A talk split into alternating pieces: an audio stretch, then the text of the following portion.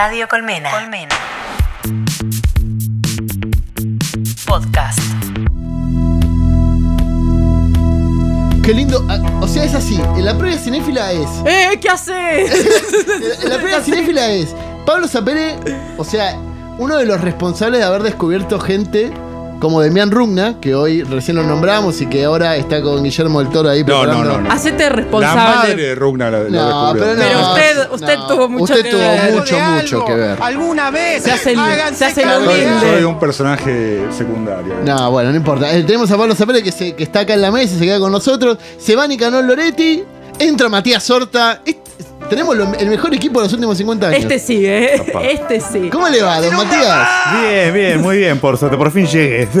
No, no te preocupes que acá tenemos a la mejor producción del mundo. Yo veía que estaba Carla y, y Matías Bravo. moviendo todo ¡Bravo, Carlos! para acomodar y llegamos perfecto. Excelente. Eh, Mati había venido ya a la previa cinefila para contar sobre otro libro que había escrito, porque es un señor que escribe mucho. Que escribe mucho. Y vende mucho, porque si se ha vendido un libro en el Buenos Aires Rojo Sangre, es el los Eh. libros del señor. Está muy bien, me gusta que tengas ahí la data. Sí, Wow. sí. Y que aparte descubrimos que por esas cosas de la buena suerte se cumplieron 10 años de hacerla llena. Así es. Sí, sí. Entonces justo, ¡Qué rápido! justo, 10 años. justo caes, caes en un muy buen momento para venir a hablar a la previa cinefila. ¿Cómo estás, Mati? Bien, muy bien, la verdad, muy, muy contento. Bien, ya, ya bajaste de la locura de tener que escaparte del subte y todo eso. ¿O todavía estás. Sí, ahí estuve encerrado, por suerte no toda la noche. sí. Qué fuerte. Muy bien, muy bien. Muy bien, muy bien. El señor Mati Horta, bueno, eh, es uno de los grandes escritores de género de este país. Junto con Gabriel Patrono es uno de los hombres más buenos del mundo, ya es de, es de ese club. Qué grande Eh, y eh, estoy muy contento porque él viene a contar sobre Cuerpo Fuera de Control, su nuevo libro, eh, que es sobre David Cronenberg. Vos habías hecho uno sobre Carpenter. Sí.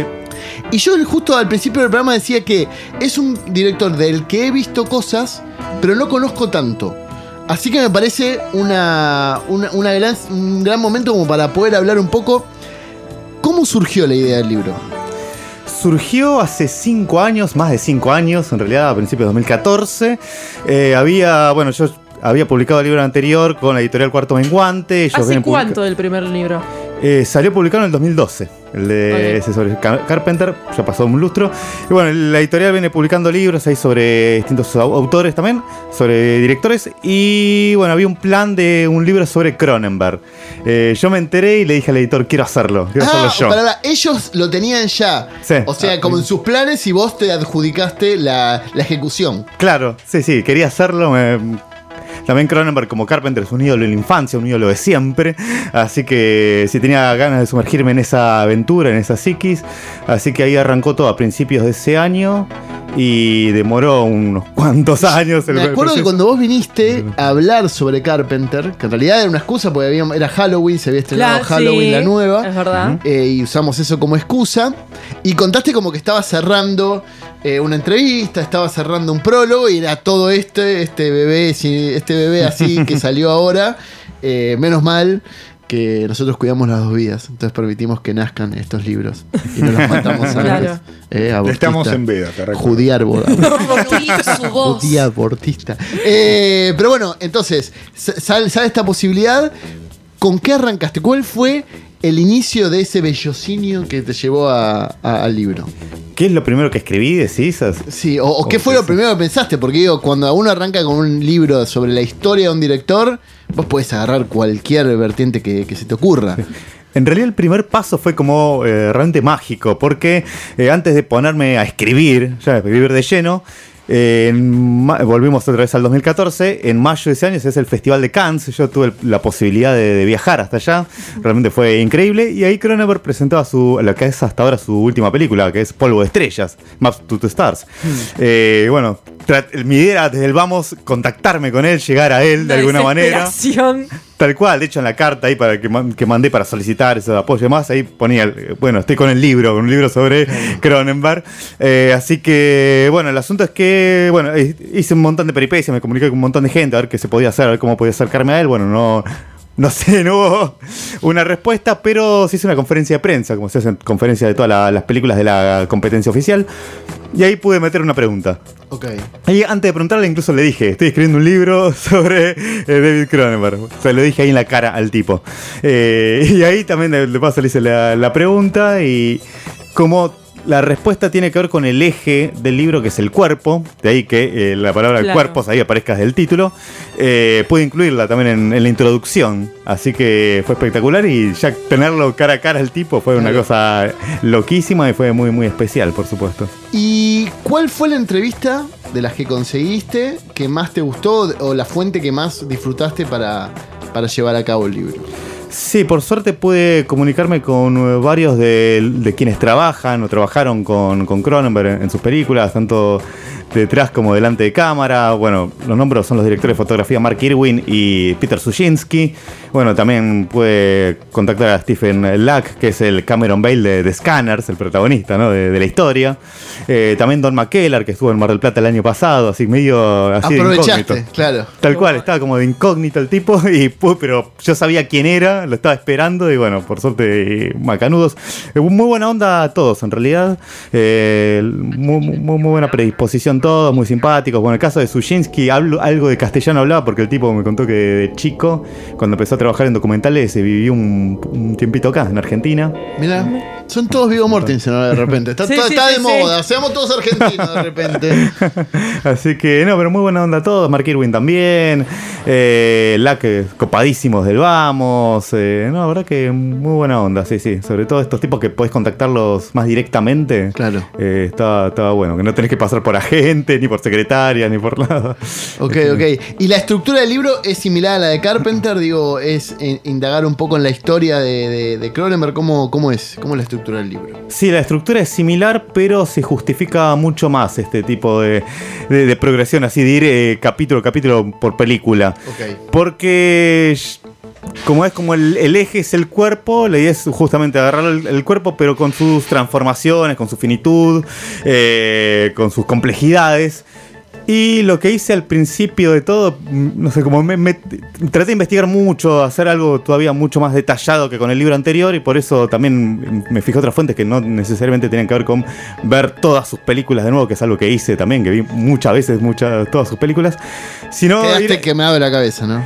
Sí, pero, pero, lo vale, pero realmente lo valió y en un momento también eh, empecé a fijarme otras cosas. Por ejemplo, el tema de la, eh, la fascinación por los lepidópteros que tenía Cronenberg de por sí de ¿Qué, chico. qué es un lepidóptero? Son los que son las familias de las mariposas, las, eh, las polillas, ese- esa- Las esa- moscas. Las moscas. No, Eh, la- las moscas. pensalo, pensalo. Déjame La- que lo estoy peleando, lo estoy peleando. Eh, No sé, a mí me dice lepidóptero y pienso en ¿Cómo algo no sabés qué es un lepidóptero? Un medio de transporte que parecía un La- helicóptero. Nunca subestimes la imaginación de Sapere. Es cierto, tenés razón. Podría haber sido, ¿no? y así que por eso fue en parte como volver a también a, en mi caso, a biología de segundo año, una cosa así, donde hablaban, hablabas de, las- de los insectos, sus fases y demás. Y empecé a investigar sobre la metamorfosis y las fases de los insectos, cómo se van transformando las orugas, ta, ta, ta. Y por eso lo pensé la, como como una metamorfosis, toda la estructura. Por eso, de hecho, el- la estructura es así, fase tal, tal película, fase y así. Todo por fases. Claro, de transformación. Claro, fase tal, dos puntos la mosca, fase y así. Todo. Y así como que hay una progresión, porque la idea era contar, bueno, cómo el tipo. Cómo, cómo, cómo, qué es lo que pasa, cómo van mutando los cuerpos, ¿no? En, cada, en los personajes de cada una de sus películas, cómo, cómo van cambiando y cómo cambia el mundo, que los, eh, su percepción del mundo y cómo cambia la- su interacción con el resto de las personas. Eh, y después también en paralelo ir contando la progresión de él como cineasta, como artista, eh, trabajando ahí en la industria de manera experimental al comienzo, haciendo algunos cortitos, eh, después algunos eh, medios que consiguió haciendo con, con subsidios, que iba rascando de algún lado, después películas eh, de industria de Canadá, cuando empezó, eso también lo cuento en el libro, cómo empezó la, a desarrollarse una industria de cine en Canadá que tuvo su apogeo entre fines de los 70 y principios de los 80, que fue el Tax Shelter, ahí eso es lo que posibilitó que se generara una industria, que nacieran un montón de, se formaron un montón de profesionales. Y, es, y leí es eso, es como contar cómo se fue desarrollando también la, la carrera del tipo, ahí cómo fue Y- mutando y cómo fue después haciendo películas con, perdón, ¿eh? Sí. con eh, dinero de los grandes estudios, pero al mismo tiempo man- manteniendo su, su esencia. Y eso es lo que quería contar también, porque al fin y al cabo siempre lo, lo pensaba él a Cronenberg como el Seth Brandle de, de La Mosca. Porque recordemos que a lo último de la película es un revoltijo de, de cosas, ¿no? Biológicas y mecánicas, porque se funciona también con una de las, de los, De las pods. máquinas. De las claro, claro, uno de los telepods. Y al- pero al mismo tiempo sigue estando él, porque viste, cuando ella tiene el arma, él agarra el caño, este lo lleva que- a la cabeza. Claro, de alguna manera sigue estando él. O sea que Cronenberg también es una mezcolanza de cosas, una mutación tras mutación, pero sigue siendo fiel a su esencia. Y eso es algo que quería también destacar en el Y, libro. y- y a vos te parece, para ese lado iba la pregunta, que por ser tan así, hoy no está haciendo tantas cosas y, y por eso no es tan conocido por la gran cantidad de gente que hoy consume cine, porque digo ahí, nosotros lo, lo- lo ensalzamos por lo que fue antes. Claro. Hay poca gente que por ahí sabe. Estaba de- pensando eso que, que en realidad es casi paralelo a, lo- a Carpenter, digamos. Claro. Eh, Y Carpenter, por alguna razón, ya sea Halloween o lo que sea, tiene como, como una pregnancia más fuerte en las generaciones nuevas. Aparte Halloween está la nueva, todo. Por eso digo, va por otro no lado. lo sé, no sé. Lo podemos charlar después. No, no, digo, No sé si agarras a un pibe de 20 años y vos le decís Halloween, pero no sé si piensa en la de Carpenter. No, pero tiene. piensa en otra de Halloween, digamos. Mira, igual, Pero justo- sabe lo que es. Justo, Sí, sabe sí, la, sí, la figura, justo, digamos. Justo. Pero no, eh, no está Scanners 8. Si tuviera Scanners 8, yo qué sé. Claro. Claro. Justo, justo hoy le decía acá a la señorita que eh, Jorge Pinarello, del te, te lo resumo así nomás, hizo un video este, esta semana con tres películas de terror de los ochentas. Una era La Mosca, El otra era La Cosa Y Resplandor. y La Cosa de Carpenter. Excelente. Entonces, para esa generación va a ser descubrir a Claro, estos sí, tal cual. directores que, que, digo, son excelentes, que nosotros nos volaban la cabeza en el VHS y que para ellos va a ser todo, todo nuevo. Pero bueno, volviendo a la pregunta, ¿vos te parece que él es tan personal y, y- y- y tan revolucionario que por eso no está tan pregnado a la, a la industria hoy? Puede ser, es un tipo que siempre se las ingenió para hacer la suya. Pasa, bueno, Carpenter lo mismo también. Pero por ahí. Igual no- Carpenter está lleno de plata. Claro. Te lo dicen todos los directores amigos. Dicen, Totalmente. Él no hace nada por menos de 100 mil dólares porque la tiene toda. Entonces se va, se va a tocar su música. Y de vez en cuando va a un festival de cine a tocar música. Fíjate, la tiene de 80 metros larga más o menos. Y hace lo que quiere. Ah, eh, yo con Cronenberg no lo veo tanto eso. Tiene otro perfil, pasa que sí, siempre se desarreglaron para ser fieles a sí mismo.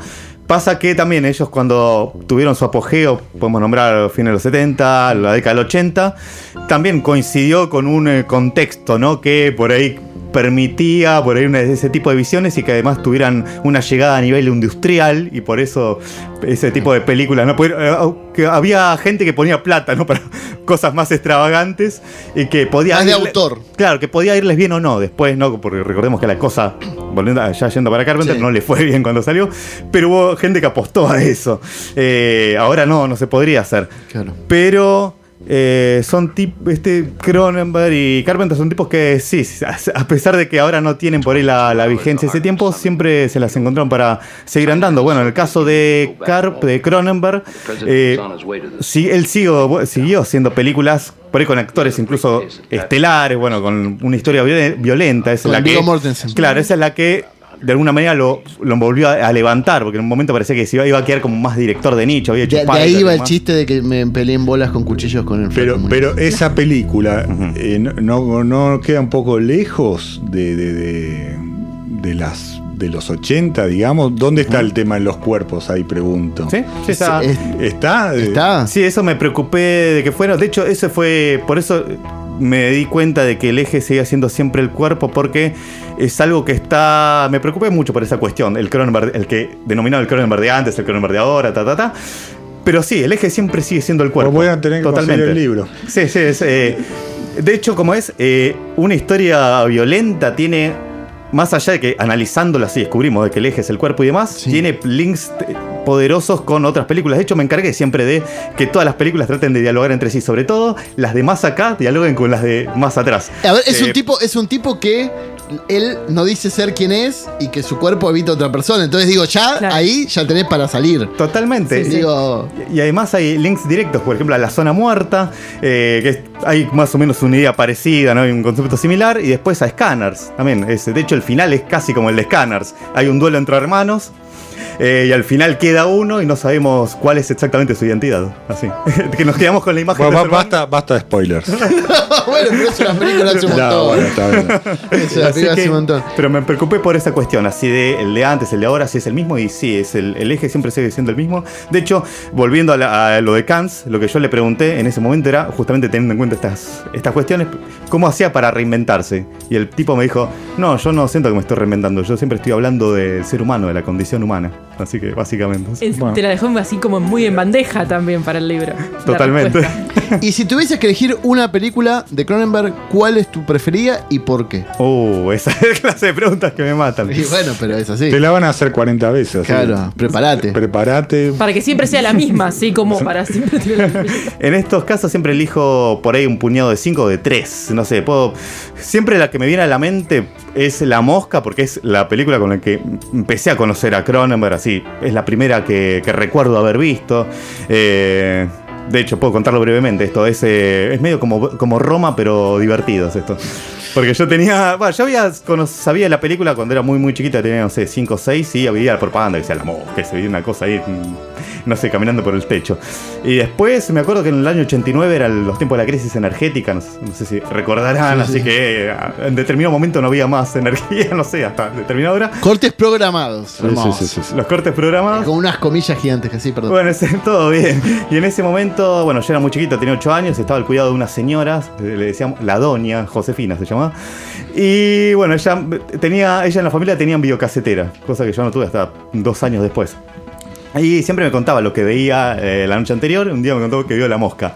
Y le, y le pregunté, uh, debe ser muy de terror o algo así. Le habré preguntado, no me acuerdo. Me dijo, sí, pero al final, eh, al final se pega un tiro con la escopeta. Ah, te cagó el final. Es. No. Bruce Willis está muerto, dale. No, pero no me importó, en ese momento no me importaba tanto esas cuestiones. Y es más, ahí está la- acá está la cuestión. Me quedé pensando, porque yo ya veía películas de monstruos en ese tiempo y generalmente el monstruo va a matarte, no se detiene a matarse. Y ahí me- eso me quedó pensando y pensé y, y- me dije, no me habrá contado mal, no se lo habrá confundido película, no sé, o, no sé. Y después, bueno, un año siguiente sí, vi la película por televisión y ahí, bueno, no se mata, no se dispara, él, él hace que se dispare, pero me di cuenta de cómo venía la mano como para que sucediera esa situación. Y ahí me di cuenta de la... bueno, desconocía en ese momento el concepto de complejidad, pero me di cuenta de que no era una película como de terror como cualquier otra. Y es genial porque además es una película que no tiene casi muertes, de hecho muere un mon, un babuino y muere él. Y así todo me llegaban, porque en ese momento también era chico y juzgaba las películas de terror por la cantidad de muertes. Más, más gente moría, mejor era, pero... Y en ese era una de las, creo que era la primera vez que me llegaba una película de terror en donde no moría nadie, o casi nadie. Sí, igual es Eh, totalmente asquerosa, digo, es.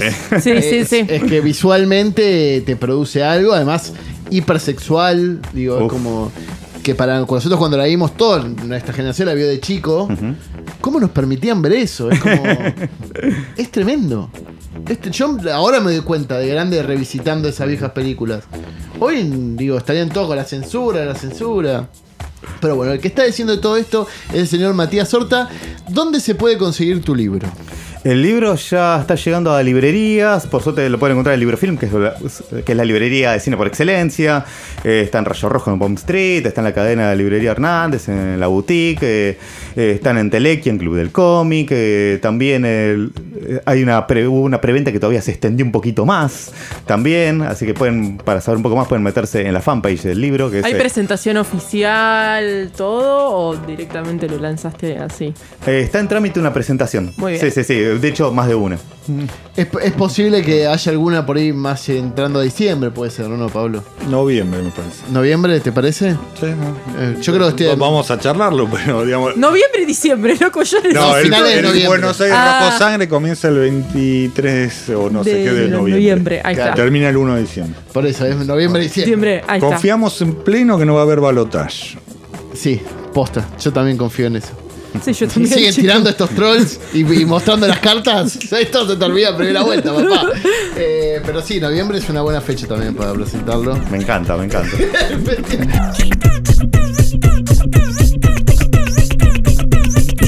Radio Colmena. Colmena. Podcast. www.radiocolmena.com